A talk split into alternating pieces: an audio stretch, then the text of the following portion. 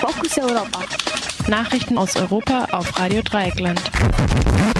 Die Fokus Europa Nachrichten am Freitag, dem 13. November. Sogenannte Schlepper, fast 600 Anklagen allein in Österreich. 24-stündiger Generalstreik in Griechenland. Europaweite Festnahme von vermuteten Dschihadisten. Sogenannte Schlepper, fast 600 Anklagen allein in Österreich. In Österreich hat sich die Zahl der Anklagen gegen sogenannte Schlepper im Vergleich zum Vorjahr auf 590 fast verdoppelt.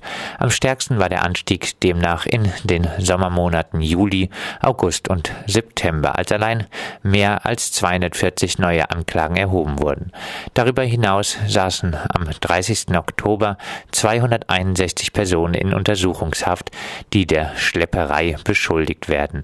Österreich geht derzeit besonders hart gegen Personen vor, die Flüchtlinge in das Land bringen. So wurde gestern drei Männer zu Haftstrafen zwischen 15 Monaten und zwei Jahren ohne Bewährung verurteilt, weil für eine größere organisierte Flücht Flüchtlingshelfergruppe an der Unterbringung und Weiterreise von Flüchtlingen, weil sie daran beteiligt waren.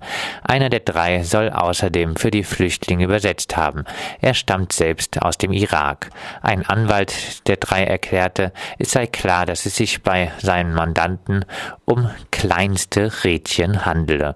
Derweil kündigte die österreichische Innenministerin Mikkel Leitner von der konservativen ÖVP an, es solle nun doch ein Zaun Zaun an der österreichisch-slowenischen Grenze gebaut werden. Die Koalitionspartner von der SPÖ schließen nach wie vor diese Grenzschließungsmaßnahmen aus. 24-stündiger Generalstreik in Griechenland. Am gestrigen Donnerstag wurde in Griechenland zu einem 24-stündigen Generalstreik gegen die Sparmaßnahmen der Syriza Regierung und der Kreditgeber aufgerufen. Viele Behörden, Museen und andere öffentliche Einrichtungen blieben geschlossen. Auch Zug, Fähr- und Flugverkehr kamen zum Erliegen. An den Protesten nahmen laut der Standard rund 25.000 Menschen teil. Dabei kam es am Athener Syntagma-Platz auch zu Zusammenstößen Stößen zwischen Polizei und DemonstrantInnen. Die Polizei setzte Tränengas und Betäubungsgranaten gegen die Protestierenden ein, die mit Molotow-Cocktails geworfen haben sollen. Der Generalstreik soll erst der Auftakt für weitere Protestaktionen werden. So sind für kommenden Mittwoch bereits Proteste der LandwirtInnen gegen eine Erhöhung der Produktionskosten in der Agrarwirtschaft angekündigt. Der Generalstreik vom Donnerstag ist der erste, der sich gegen die linke Syriza-Regierung richtet. Diese hatte im Juli Juli weiteren strikten Sparmaßnahmen zugestimmt, die von den Geldgebern gefordert worden waren. Kurioserweise befürwortete Syriza auf ihrer Homepage den Generalstreik und rief die Bürgerinnen dazu auf, sich zu beteiligen. Europaweite Festnahmen von vermuteten Dschihadisten. In einer gemeinsamen Aktion haben Polizistinnen in Italien, Norwegen, Finnland, Deutschland, Großbritannien und der Schweiz mehrere mutmaßliche Dschihadisten festgenommen. Bei insgesamt 26 Razzien in den verschiedenen Ländern wurden außerdem Computer und Datenträger beschlagnahmt, die nun von den Behörden untersucht werden. Die 13 festgenommenen Personen sollen zum dschihadistischen Netzwerk Rafti Shaks gehören sollen unter anderem Selbstmordattentate in Europa geplant haben. Vier gesuchte Personen sind auf der Flucht und vermutlich nach Syrien oder in den Irak ausgereist.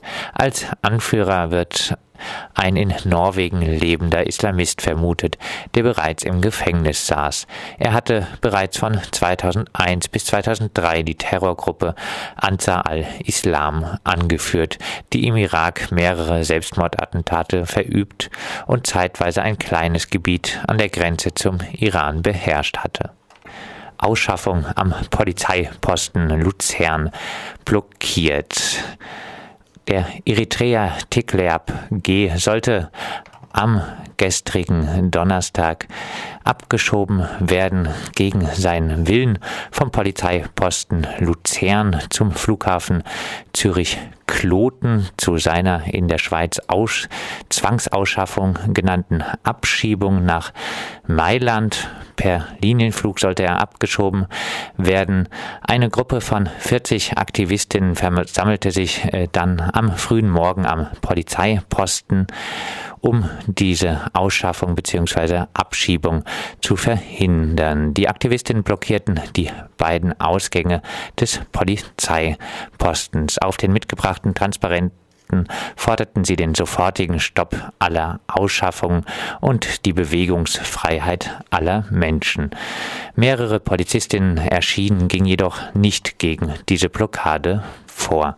Der Chef der Sicherheitspolizei forderte die Aktivistin auf, die Ausgänge frei zu geben und vergewisserte ihnen aber, dass die Ausschaffung bzw. Abschiebung nicht durchgeführt wird. Die Aktivistin verließen ihren Posten, aber erst um 6.15 Uhr, als sichergestellt wurde, dass das Flugzeug ohne den Eritreer das Land verlässt.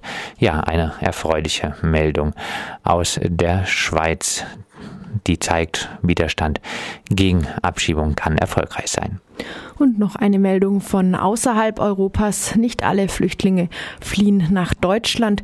In Nepal kam es am 10. Oktober, äh, November zu gewalttätigen Polizeiaktionen gegen Flüchtlinge, für die der UNHCR mitverantwortlich gemacht wird.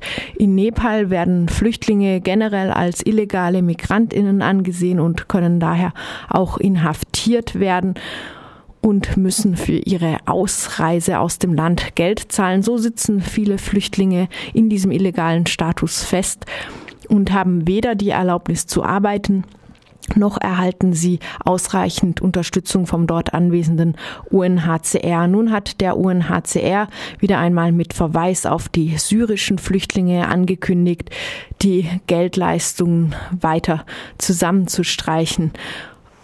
Daraufhin gab es äh, Diskussionsangebote von Gruppen von Flüchtlingen, vor allem aus Kathmandu, die der UNHCR ablehnte. Nach einer Sitzblockade gegen am Eingang des UNHCR-Gebäudes, mit dem Autos vom daran gehindert wurden, das Gebäude zu verlassen, rief die UNHCR-Verwaltung am 10. November, also am vergangenen Dienstag, die Polizei, die dann gewalttätig gegen die Protestierenden vorging.